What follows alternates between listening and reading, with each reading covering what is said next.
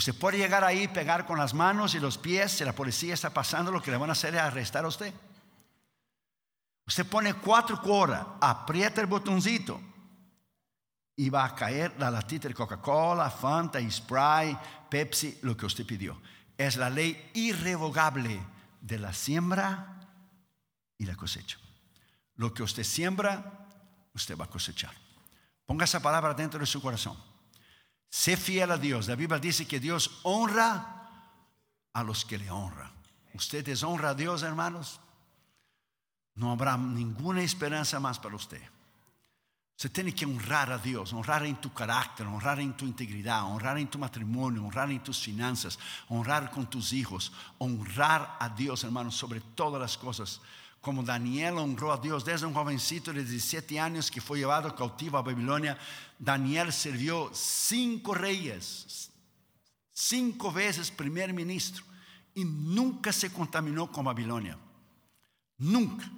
Él pasó por Nabucodonosor, él pasó por Belsasar, él pasó por Darío, él pasó por Ciro y Atajerces. Hermano, es que, es que Daniel fue un hombre extraordinario, hermano. Cuando usted consagra su vida al Señor, Dios te usa de una manera tremenda y te pone en los niveles más altos de lo que usted puede tener idea. Pero usted tiene que honrarlo. Honrale a Dios con tus finanzas y honrale a Dios con tus diezmos. Salmo 25, 14, por favor. La comunión íntima de Jehová. Fíjese bien que no dice solamente comunión, dice comunión íntima. Es conocerlo profundamente. Así como usted es casado, casado con su esposa, casado con su esposo, ustedes se conocen íntimamente. La gente tiene una comunión con Dios superflua, una comunión con Dios, hermano, ficticia, por arriba. La gente va a la iglesia para mantener su apariencia y la gente da su ofrenda y pero la gente nunca toma tiempo para orar, para ayunar, para oír la voz de Dios. Es una comunión, hermano, eh, sin ninguna relevancia. Dice la comunión íntima de Jehová. Íntima, personal es con aquellos que le temen. Usted teme a Dios, usted vive una vida recta, una vida íntegra, usted va a tener comunión con Dios. Usted vive en pecado en alguna área de tu vida, no es fiel al Señor con tu esposa, tu esposo, tus finanzas, en tus palabras, en tus pensamientos, cualquier cosa. Usted no, usted, usted no tiene una comunión íntima porque no teme a Dios. El temor a Dios es esa reverencia, la gente toma muy light hoy en día, muy suave, hermano. La gente se refiere a Dios despectivamente como the man upstairs. No, he's not the man upstairs, he's the man everywhere. Entonces la gente toma muy light the man upstairs.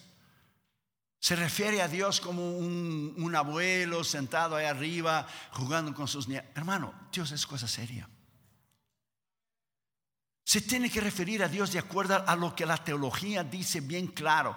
Él es un Dios que debemos, como dice Isaías 8, a Él debes temer, a Él debes temblar, a Él debes tener como santo. Entonces a Dios se respeta, hermano, a Dios se tiene una reverencia tremenda. Cuando la palabra dice temer, la palabra temer, temer, temer de miedo. No que Él te va a castigar a todo momento, pero saber que si usted sale de la línea del tren, y hablando del tren, mi enemigo está aquí, que mira, ya ve que durante el día no pasa, es por la noche que tiene corrido conmigo.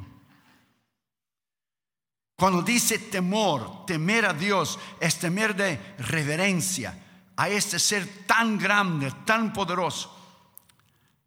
Y dice, y a ellos, aquellos que le temen y tienen comunión íntima, y a ellos hará conocer su pacto. Si usted no tiene comunión con Dios y si usted no tiene comunión íntima y si usted no le teme, usted no va a tener pacto, no va a tener una alianza, no va a estar cerca de Dios. Dios no podrá usar a usted, abrirle puertas a usted. Entonces hay ciertos requisitos que tenemos que cumplir para que Dios nos pueda usar. Ponga esa palabra dentro de su corazón. La iglesia necesita volver al ayuno y a la oración. Vamos a orar. Padre, en el nombre del Señor Jesucristo, te pedimos que tú nos hables en el poder de la autoridad de tu nombre. Nos humillamos delante de ti y reconocemos que tú eres un Dios tremendo. Gracias porque tú hiciste jueves, viernes, sábado por la mañana, ayer por la noche, harás ahora y harás esta noche. Gracias por el privilegio de estar aquí en la iglesia del pastor René, el pastor Eduardo Mengiver, su familia. Gracias a Filadelfia, nuestros hermanos. Y te pedimos que tú nos hables, Señor, de la manera que tú quieras. Abra nuestros corazones, quebranta nuestra vida. Te pedimos eso en el nombre del Señor Jesucristo para la honra y gloria de tu nombre. Amén. Podéis sentarme, queridos hermanos, por favor. Gracias.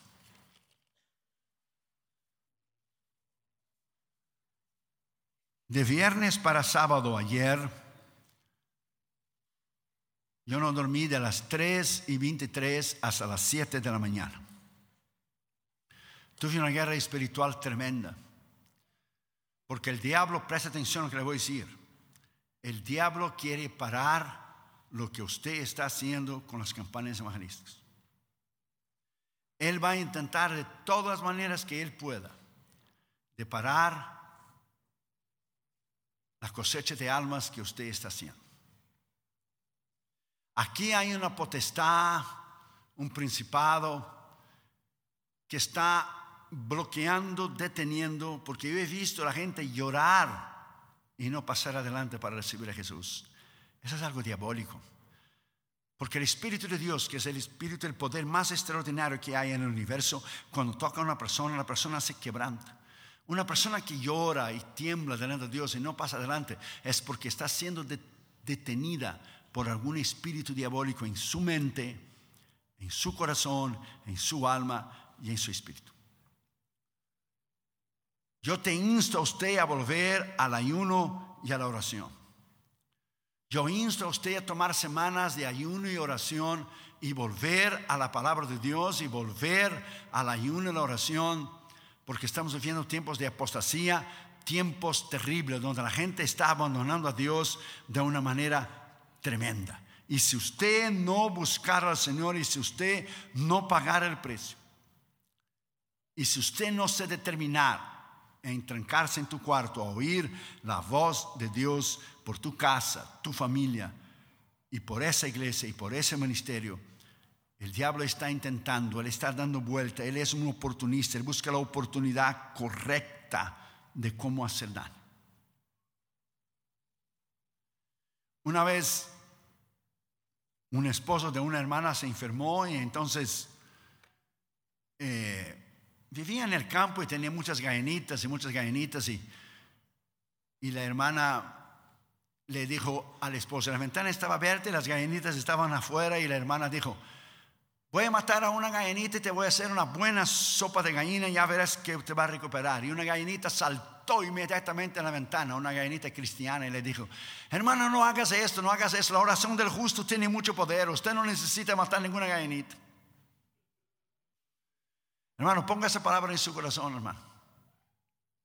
Podemos estar hoy en día en todo lo que es, hermanos, del avance de la tecnología y el pastor Eduardo aquí me ha dado lecciones, hermanos, porque yo soy un completo ignorante en esto de, de, Facebook y de Instagram y clic aquí, clic aquí, live y eso y eso. Hermano, yo solo sé entrar y poner el versículo cada día. Eso es todo lo que yo hago. Pero toda esa tecnología no puede sustituir el poder de Dios. Mira lo que yo leí el otro día, lo que dijo una chica de los tiempos modernos que estamos viviendo.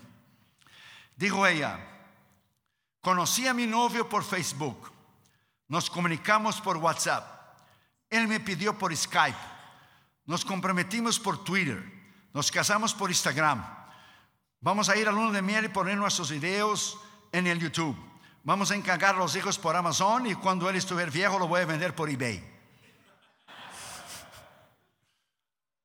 Esos son los tiempos que estamos viviendo, hermano. Y va a seguir la tecnología aumentando, aumentando, aumentando. Y Dios sigue diciendo, para usted tener una comunión íntima conmigo, para usted caminar conmigo, para usted ser usado por mí, usted tiene que volver a mi palabra. La tecnología puede aumentar y puede crecer, pero la palabra siempre es la misma. Los métodos para ganar las almas cambian, pero la palabra no cambia.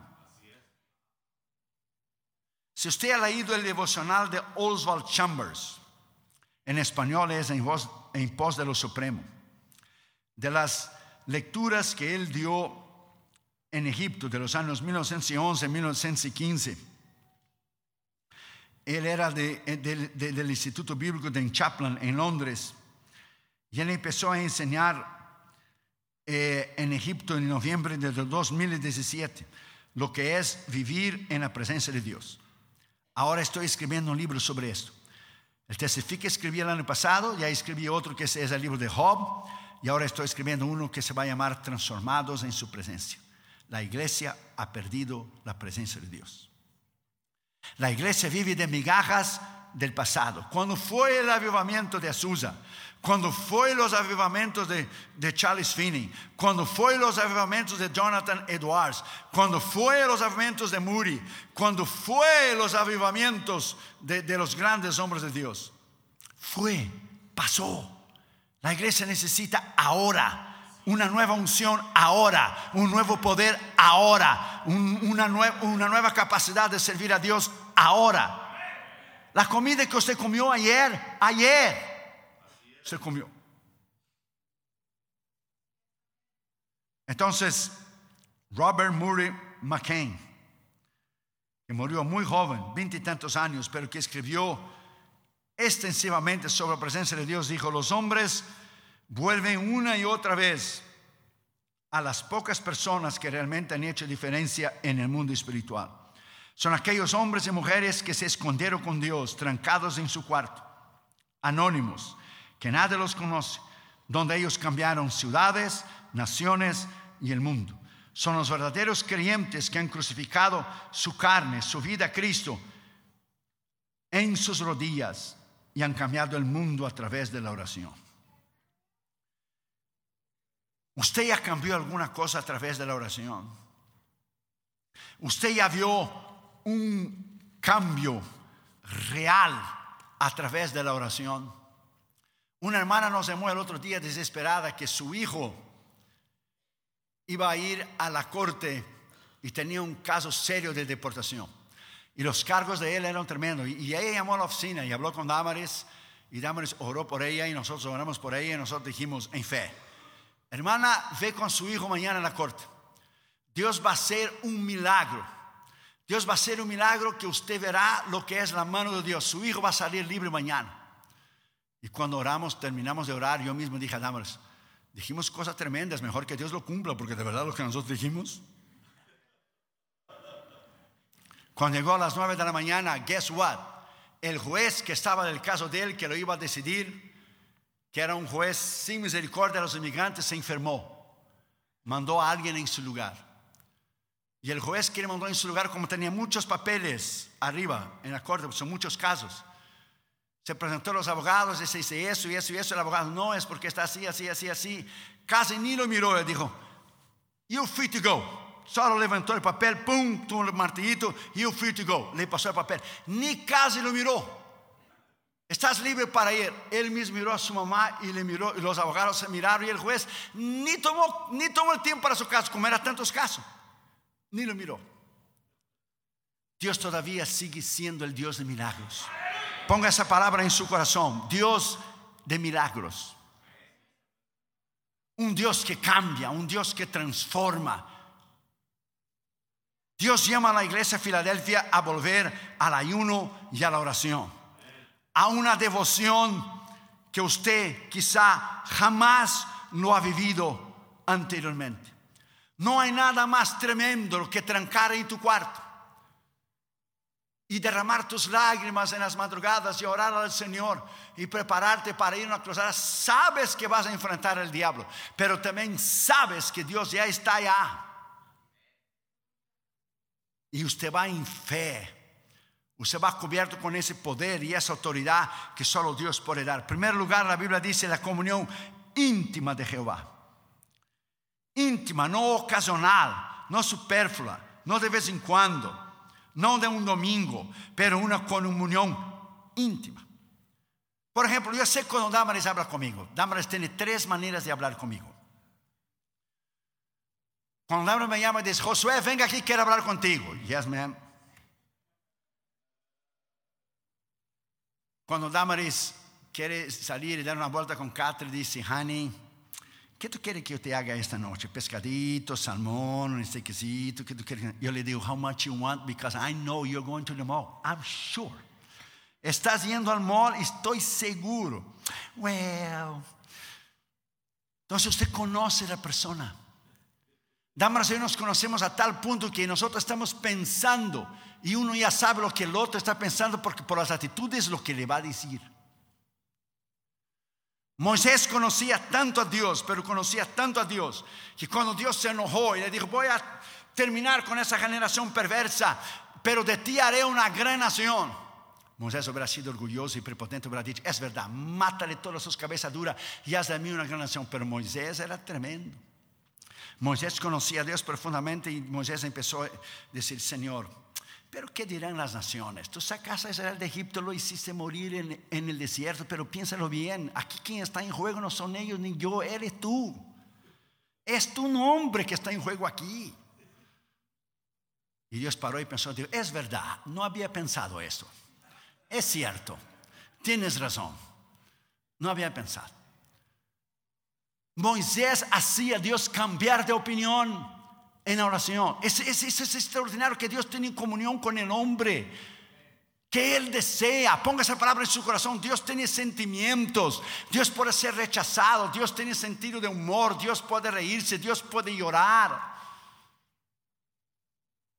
Ponga esa palabra en su corazón. Es una persona. Él creó a nosotros a su imagen y semejanza. Dios es un Dios de sentimientos. Él se goza en tener comunión contigo. Él se goza cuando tú oras con Él, cuando tú te trancas en tu cuarto y tienes comunión con Él. Y Moisés era inteligentísimo. Moisés cuando llegaba delante de Dios, ¿usted cree que Moisés llegaba delante de Dios como tú y yo? Yo quiero esto y esto y esto y esto y esto y esto mañana. Si no hoy, mejor hoy.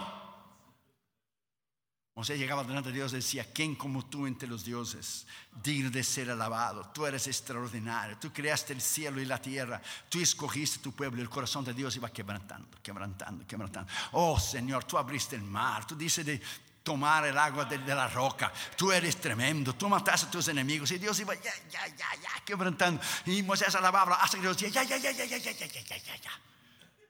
¿Qué quieres? ¿Qué quieres? ¿Qué quieres? Ve, así usted llega a hablar a tu esposa. Así usted llega a hablar a tu esposa. ¿Qué hizo Esther? Sirvió el banquete al rey Azuero tres veces para después pedir la cabeza de Naamán. Ella no hizo en la primera. Ella primero sirvió la primera vez y le invitó de vuelta al banquete. Usted prepara el terreno. Dios te dio cerebro, cabeza para pensar. Usted llega delante de Dios, usted lo exalta, lo alaba, o oh, Él ya sabe lo que usted va a decir. Pero, ¿qué no le gusta oír una buena palabra? No le gusta que alguien le tape el hombro y le dice, hermano, Dios le usó. Y uno lo recibe en humildad. Tremendo sermón, tremendo mensaje para que usted siga siendo mejor. Cuando recibo un email, hermano, sus libros cambiaron mi vida. La gente que mandamos libros a las cárceles, su libro cambió mi vida. Eh, sigue escribiendo. Eso te anima a usted a seguir hacia adelante. Cuando usted llega y exalta a Dios, usted quebranta el corazón de Dios. Entonces esa es la comunión íntima, la comunión íntima. Un famoso pianista internacional dijo una vez, si yo no practicar con el piano un día, nadie se va a dar cuenta. Si yo no practicar con el piano dos días, yo me voy a dar cuenta. Si yo no practicar con el piano tres días, la próxima vez que yo dar un concierto, el mundo entero se va a dar cuenta. Si usted no ora un día, usted se da cuenta. Si usted no ora dos días, Dios se da cuenta y los demás se dan cuenta. Si usted no ora tres días, el, diablo sabe que usted es presa fácil. Dwight Lyman Moody decía, usted busca a Dios temprano en la mañana, usted se va a parar mejor detrás del púlpito por la noche. La gente quiere de cualquier manera sustituir el poder de Dios, hermano, con los mensajes de positivismo. Si tú puedes, yes, I can, I confess. Eso es estupidez. Thank you. Si usted no vive una vida diaria con Dios, el diablo te va a hacer en pedazos. Ponga esa palabra en su corazón.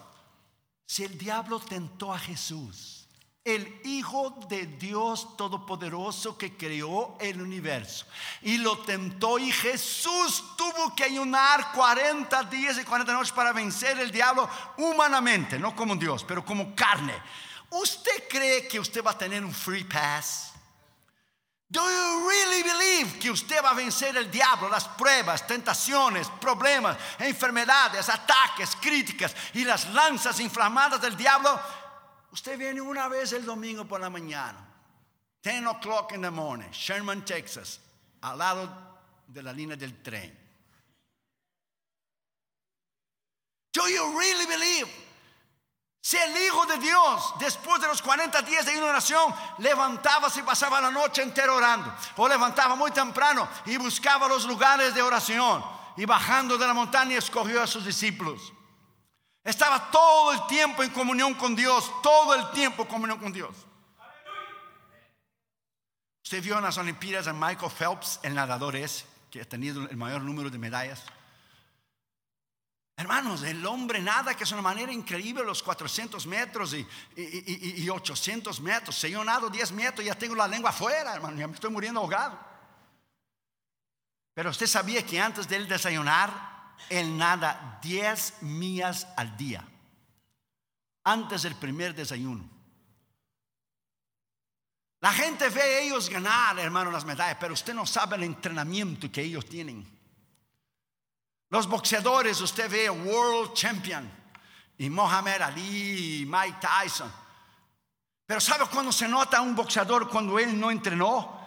Cuando él sube arriba del ring, allá en el Caesar Palace en Las Vegas, y pone las luces y él se esquiva un poco y él va al lado. Y él no entrenó. Y la gente que sabe se da cuenta que él no entrenó. Él no hizo como Rocky, tan tan tan tan tan tan tan tan tan tan tan tan puso tres huevos adentro de un vaso y los tomó y salía a correr todos los días a las 4 de la mañana. Y claro, es una película, y haciendo, y haciendo fuerza y subiendo las escaleras, subiendo las escaleras. Es cuando usted entrena en el secreto, cuando usted dobla tus rodillas en el secreto, cuando nadie te ve. Es allí cuando usted sale en una campaña que usted se da de cara con el diablo, pero usted ya se preparó antes. Es un suicidio espiritual usted ser cristiano y no buscar al Señor en los tiempos que estamos viviendo. Pero usted se está metiendo en un terreno peligrosísimo y una camisa de once varas tremenda. Cuando los ministros piensan, ah, conmigo no va a pasar. ¿Usted cree que yo voy a caer de la gracia con una changa? No, hombre, conmigo no va a pasar, porque yo soy el... ¿Qué? Usted es de hierro ahora. Usted es de acero ahora. Usted se tiene que cuidar, cuidar. El problema está en una mirada, el problema está en un abrazo, oler su perfume. Usted no tiene que tener amigos. Hombres casados no tienen amigas y mujeres casadas no tienen amigos. Usted no tiene que salir en ningún Starbucks a tomar café con ningún hombre casado y si usted es una mujer casada. Los jóvenes salen y los jóvenes, así como jovenazo, el pastor Eduardo, salen y Harere sale a tomar un, Starbucks café. Esos son los tiempos de que cuando yo era joven, 35 años atrás. Pero el problema está en la confianza, en el trabajo. Empieza a compartir cosas. Oh, porque tengo problema y ese problema y mis hijos. Y empieza a compartir cosas más íntimas que mi esposa no comprende, que mi esposa no comprende. Y el diablo te va clanchando, clanchando, clanchando. Hace que él te pone una ratonera con un queso bien grandote y usted lo toma, ¡pa! Como alguien me mandó el otro día por WhatsApp, el pecado es así. Había un queso muy sabroso. A mí me fascinan los quesos. Y un queso bien bonito. Entonces después estaba arriba de la ratonera.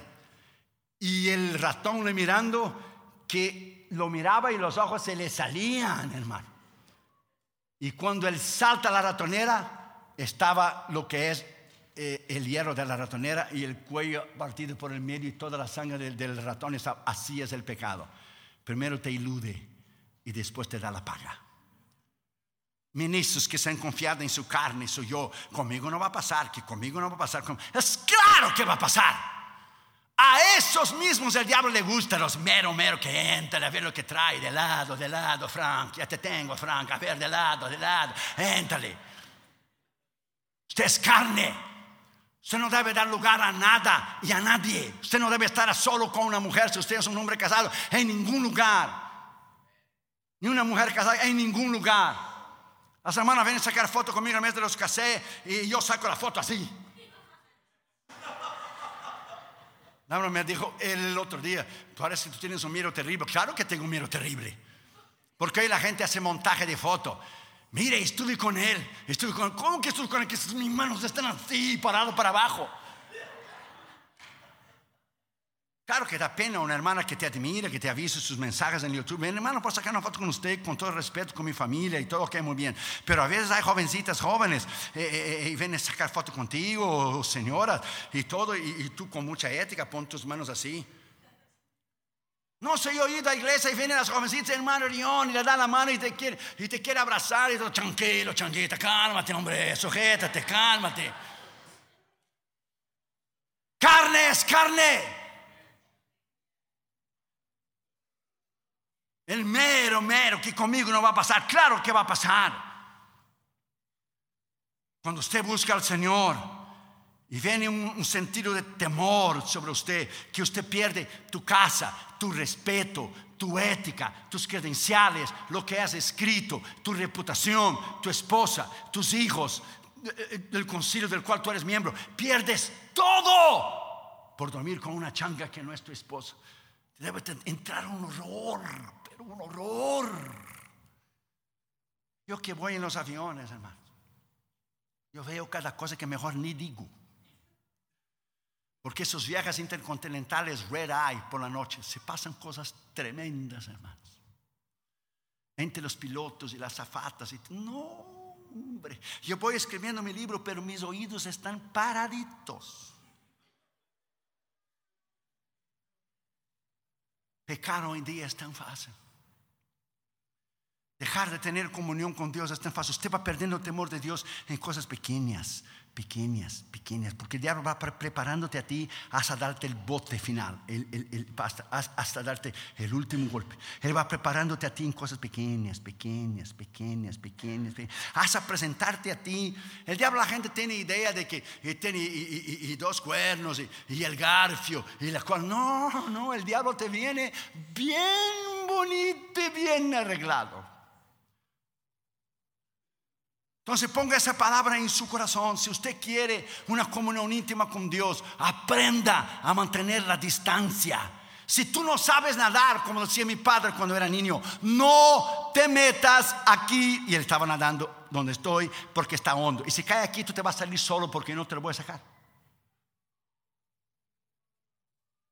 Entonces usted tiene que tener esa palabra en su corazón. Si tú sabes que el diablo quiere destruir lo que usted está haciendo entonces la iglesia como un conjunto tiene que vivir una vida recta e íntegra porque basta una can que está en pecado para que el diablo destruya toda la iglesia. Si tú sabes que el diablo te anda buscando, usted tiene que vivir una vida recta e íntegra. Buscar un avivamiento personal. Cuando en 1840 el avivamiento llegó a Escocia, preguntaron a Robert Murray Machen por qué el avivamiento había llegado. Él dijo, primero en las vidas personales de los cristianos, segundo, llegó por la oración del pueblo humilde de Dios y de sus ministros que buscaron a Dios en un último intento de cambiar sus vidas. Y en vez de venir el avivamiento y toda Escocia que vino, vino primero en sus vidas. Nosotros oramos para un avivamiento a nivel, oh, que Dios traiga y que salve a la gente. Y, en how about nosotros? ¿Y nosotros? Daniel Nash, ¿usted nunca escuchó de Daniel Nash? El colaborador de Charles Finney. Daniel Nash, que usted va ahora en Pensilvania, usted va a encontrar en una calle polvorenta una, pequeña piedra, ¿cómo se dice? Tombstone, tombstone, un túmulo, un tombstone, donde la gente muere y pone algo allí, hombre. Se solo va a encontrar así, Daniel Nash, un simple colaborador de Charles Finney. Si usted conoce la historia, Charles Finney tenía campanas de 100 mil personas, 150 mil personas, 180 mil personas, había milagros, había sanidades y todo. Pero ¿sabe cuál era el secreto? El secreto no era Charles Finney ni su predicación. Daniel Nash llegaba a una ciudad dos semanas antes de la campaña, rentaba un hotel, no comía, no bebía Solo oraba y ayunaba, oraba y ayunaba, oraba y ayunaba, oraba y ayunaba para que antes que llegaba Charles Finney, cuando Charles Finney llegaba, había salvación y había sanidad y había milagros y cosas tremendas. Cuando Daniel Nash, murió, se terminó el ministerio de Charles Finney. Charles Finney se puso a pastor en Upstate New York porque se acabó la unción. La unción no era Charles Finney, la unción no era su teología ni su predicación. La unción era la oración de Daniel Nash que enfrentaba las puertas del infierno solo en el cuarto de su hotel. Dos semanas antes de él llegar, él ataba todos los demonios, todos los principados, toda enfermedad, toda obra maligna. Y cuando llegaba el nombre de Dios, pues claro, pues si usted tuviera colaboradores así, imagina ganar al mundo para Jesús, pero el día que ellos se mueren, terminaría tu ministerio. La oración sigue cambiando vidas. La oración sigue cambiando destino de naciones enteras. Y si usted quiere que esto no pare, usted tiene que volver a la oración. Y yo estoy más que seguro que el diablo va a traer una serie de problemas, una serie de confrontos, una serie de luchas, de tribulaciones y de pruebas a la iglesia para intentar parar la obra que Dios está haciendo. Y va a dar duro contra usted, duro contra su pastor, y va a usar gente, y va a intentar dividir la, alianza, la unidad, y va a hacer lo que... Porque esta mañana desperté de vuelta. Desperté de viernes para sábado y esa mañana de vuelta. Solo que de viernes para sábado fue a las 3.45, hoy fue a las 3.15, más temprano.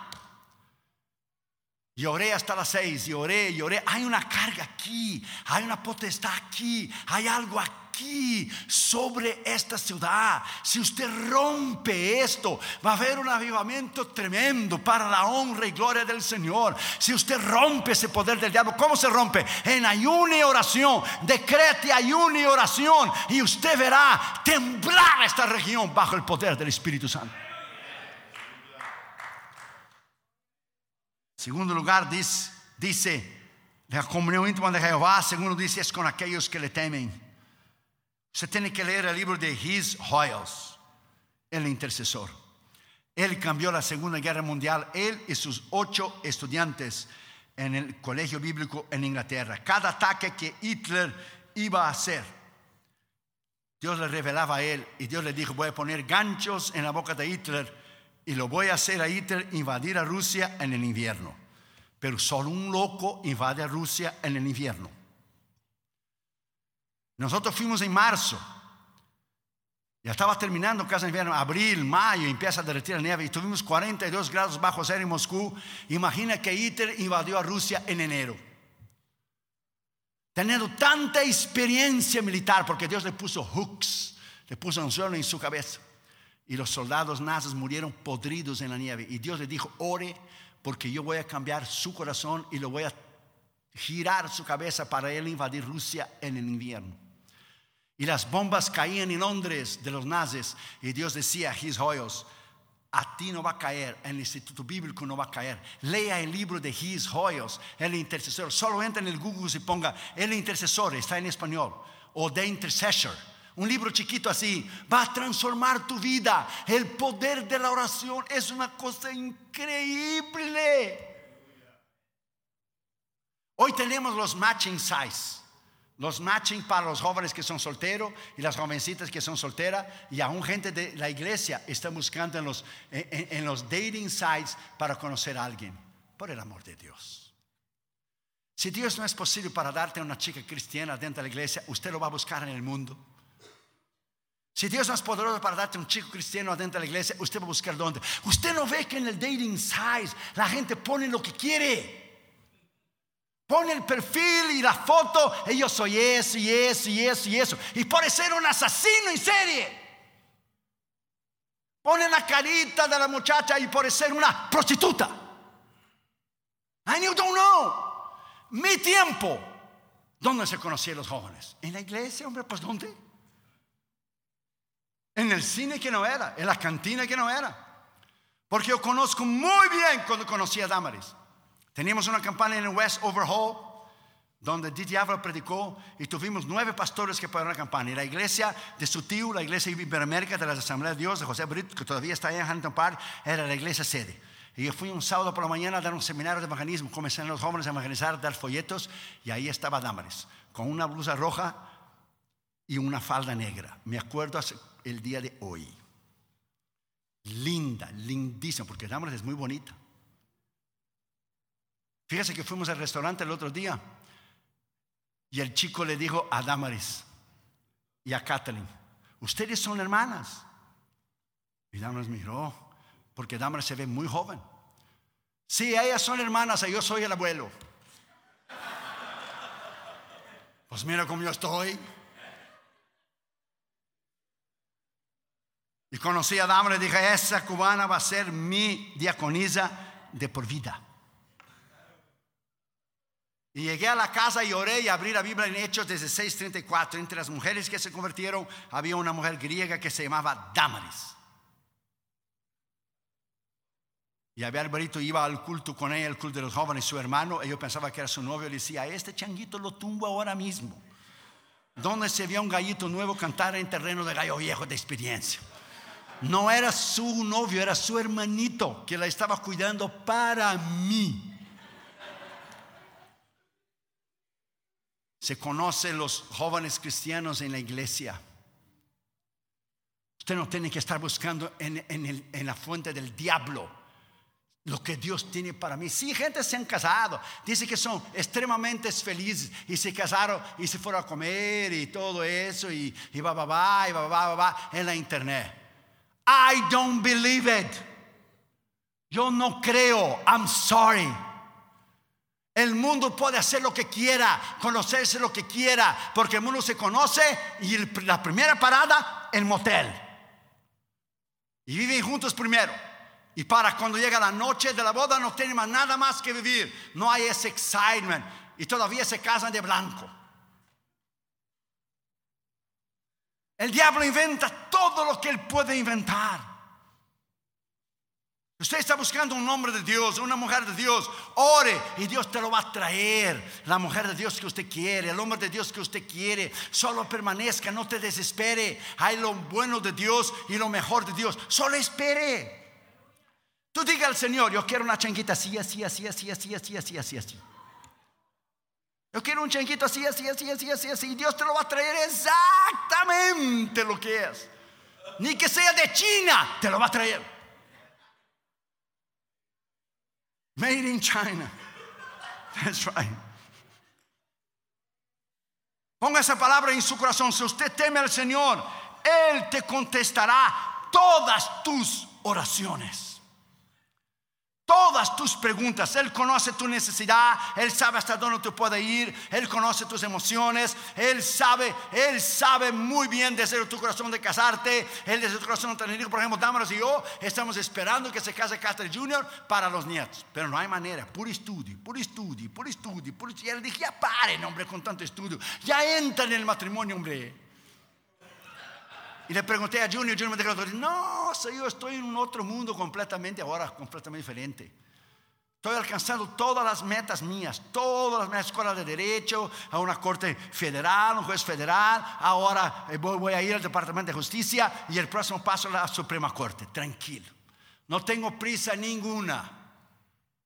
Yo dije, yo voy a orar para que tú te enamores de una changuita ya rápido. Espere. No corra delante de Dios. No haga las cosas mal. El noviazgo es muy bonito un tiempo.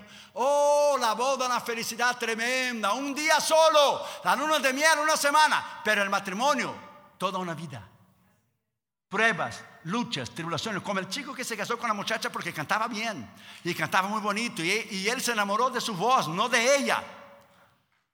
Y se casaron y los tiempos pasaron y cuando se amaneció ella con el pelo todo virado a la izquierda, a la derecha, pero todo así cuando se levanta y él la miró y le dijo, canta mi hija, canta, por favor, canta.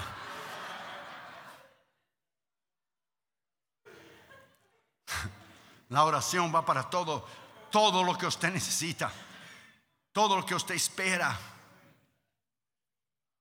Tercero, y a ellos le hará conocer su pacto. Último, Si usted no tiene comunión íntima de Jehová, si usted no le teme, si usted no tiene el pacto con Dios, en otras palabras, si no hay comunión, no hay intimidad con Dios, si no hay intimidad, no hay temor, si no hay temor, no hay pacto, si no hay pacto, no hay alianza, si no hay alianza, no hay poder, si no hay poder, no hay unción del Espíritu Santo, si no hay unción, no hay respaldo, y si no hay respaldo, usted está solo y el diablo te va a hundir. ¿Usted cree que el diablo es realmente cosa fácil? Do you really believe? ¿Usted cree que el diablo está jugando con usted? Usted tiene que saber que la guerra espiritual es algo serio. Cuando disputaba el cuerpo de Moisés, no está en el libro de Judas, no osó el jefe del ejército del Señor, Miguel, el que está solo abajo de Jesucristo. No osó usar palabras de maldición contra él, solamente dijo que el Señor te reprenda. Do you really believe que el diablo es cualquier cosa? Si él fuera cualquier cosa, él no tuviera el mundo entero en sus manos. Creador de toda religión falsa, de toda secta, de toda mentira, causador de toda guerra, creador de la homosexualidad, el lesbianismo y toda suciedad y toda inmundicia. Tiene el gobierno de las naciones en sus manos y la gente lo trata como something. Él es mucho más inteligente que tú y que yo. Solo se vence en las rodillas, en humildad. Señor, ten misericordia de mí. Una niña cuando estaba en la escuela dominical, el pastor predicó cuán grande era Dios y cómo solo podíamos conocerlo a través de la oración. La niña chiquita de cinco años no entendía muy bien. Y, que la gente tenía que, que, que que buscar a Dios y la grandeza de Dios. Y todo. Cuando entraron en el carro, ella se sentó en su sillita, la nieta dijo, mami, no entendí muy bien el mensaje del pastor. Él dijo que Dios es grande y poderoso, así es, dijo la mamá, y que Dios está en nosotros, así es, pero ¿cómo Dios puede estar en nosotros si Él es tan grande y tan poderoso? Él está a través del Espíritu de Dios que tú eres muy chiquita tú no entiendes. Entonces dijo la niña, si Dios está dentro de mí, de mi corazoncito, entonces la gente no puede ver a mí, la gente tiene que ver Dios en mí. Fíjate también la reacción de la niña. La gente no puede ver a mí, la gente tiene que ver Dios en mí. Cuando la gente te mira a ti, ¿te ve a ti o te ve a Dios en ti? Como el otro día yo sentado en el avión para salir, sale la, la zafata, la mujer de Delta sale de dentro del baño llorando con los ojos así rojos de llorar. Yo estaba leyendo la Biblia como siempre hago antes de salir el avión. Pasó y regresó. Me vio leyendo la Biblia, se agachó a mi lado y dijo, ¿usted es pastor? Dije, sí. Ministro, sí. Pues yo necesito una palabra de Dios ahora. Yo necesito que Dios me ministre ahora. Acabo de descubrir que mi marido me está traicionando con la otra mujer. Yo quiero una palabra de Dios ahora. Ministrame. Se tienen que estar listo a cualquier momento para dar la respuesta a cualquier instante, cualquier momento. La mujer estaba shaking. A cualquier momento usted tiene que estar listo para dar una palabra de conforto, de amor, una palabra de perdón, de misericordia. Usted representa el Dios Todopoderoso. Usted no es cualquier cosa. Usted es un embajador. Usted representa al Señor Jesucristo.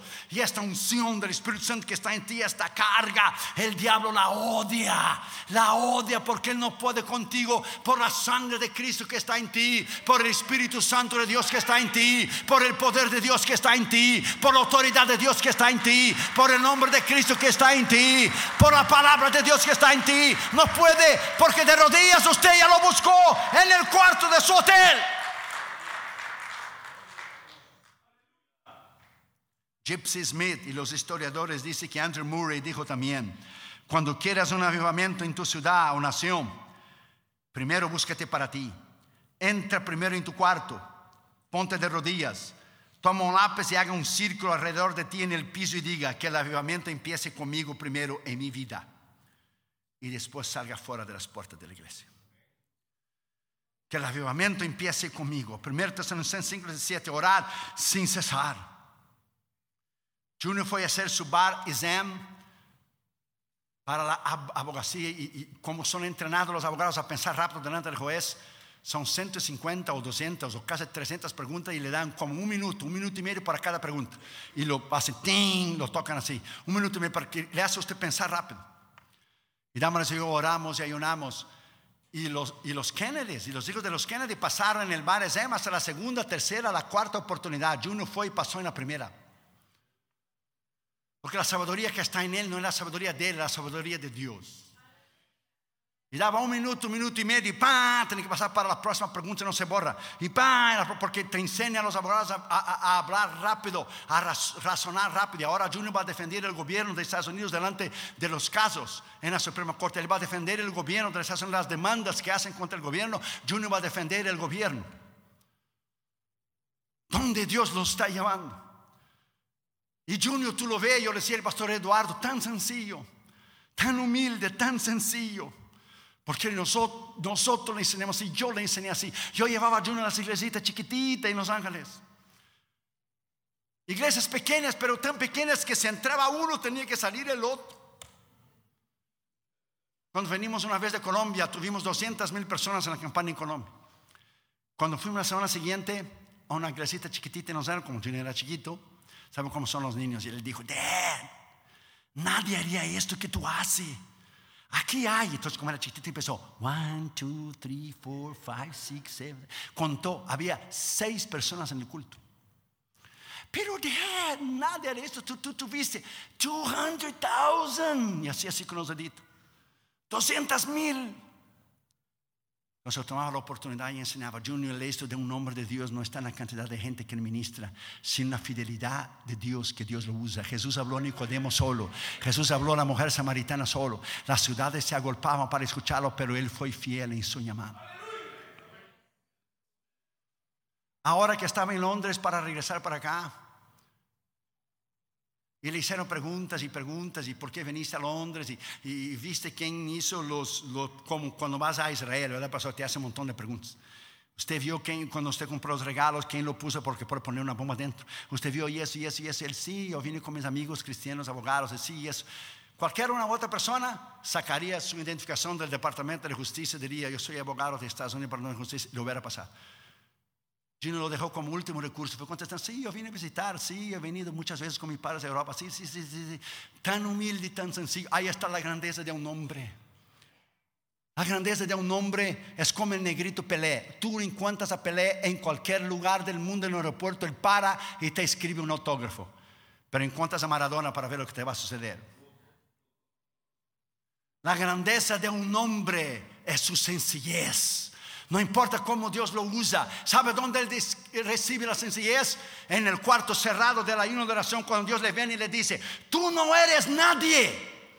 Si mi poder de Dios no está sobre ti, el diablo te hace en pedazos que no se puede juntar los pedazos para poner en una caja.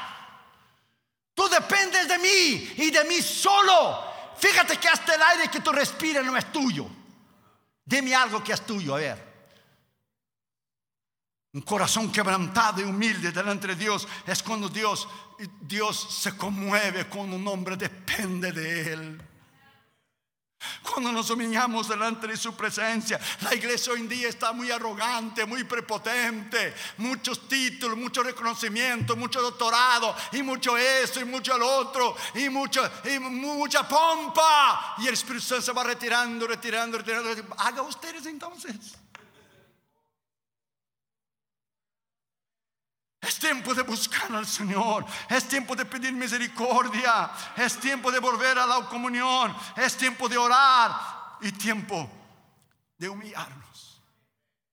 Termino con eso porque ya sé que me estás mirando con esa cara de Sherman, Texas, que ya tenía hambre y ya me voy. De mejores lugares ya me han corrido. Un pastor en Brasil estaba solo en su casa. Era como las 3, 3 y 20 de la mañana. Y Dios tiene una manera peculiar de despertar a un hombre. Como me ha despertado a mí 3, 3 y pico. Como él no duerme, él cree a lo mejor que todos son como él, pero no es así. En vez de despertar a uno ya 8 de la mañana, 7 de la mañana para entonces orar o pasar la noche entera orando y dormir después un poco durante el día, te despierta cuando más necesitas dormir.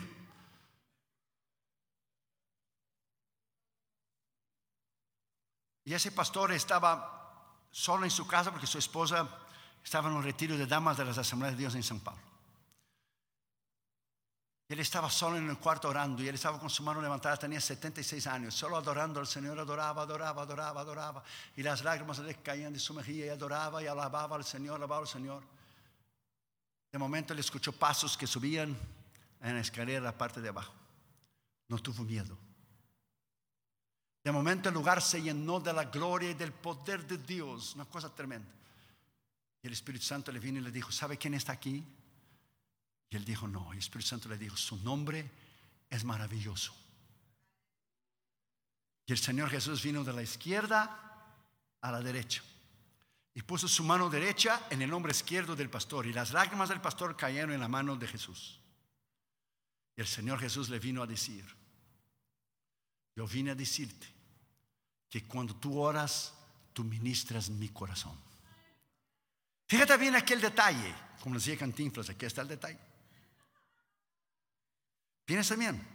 Nosotros venimos para que Dios nos ministre, para que Dios nos hable, para que Dios nos salve, para que nos perdona. ¿Y a Dios qué ministra? ¿Usted ya paró para pensar?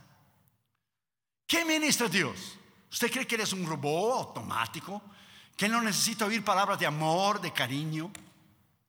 ¿Qué ministra Dios? ¿Quién va delante de Él? Porque la mayoría vamos con una lista pedigüeña, una lista de 100 cosas que Él tiene que hacer.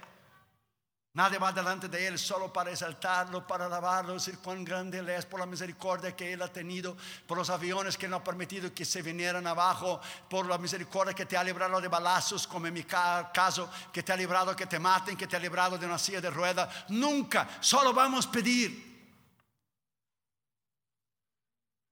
Y el Señor lloró con él, dijo, cuando tú oras, tú ministras mi corazón, mi corazón está quebrantado por un mundo que no me conoce y una iglesia que solo me pide, me pide, me pide, me pide. Antes del pastor morir, él escribió un folletito chiquito, mi real encuentro con el Señor. Donde el Señor le visitó personalmente. ¿Sabe lo que es Dios te visitarte a ti personalmente por la madrugada? ¿Sabe lo que es tu llorar y tus lágrimas caer en las manos de Jesús? ¿Sabe lo que es el Señor visitarte a ti personalmente por la madrugada? No hay nada más grande no hay nada más extraordinario, no hay nada más precioso que la presencia de Dios. Ahora estoy escribiendo un libro sobre esto, la presencia de Dios. No hay nada más tremendo do que su presencia. La iglesia perdió la presencia, la iglesia perdió la comunión, la iglesia perdió esa intimidad, la iglesia perdió lo que es. Lo antes oíamos la voz de Dios, hoy, aquí y ahora vamos a hacer un pacto, una alianza, de volver a esta comunión, de volver a este poder y devolver a esta intimidad. Pongámonos de pie, por favor, en esta mañana, por favor. Inclina tu cabeza y cierra tus ojos.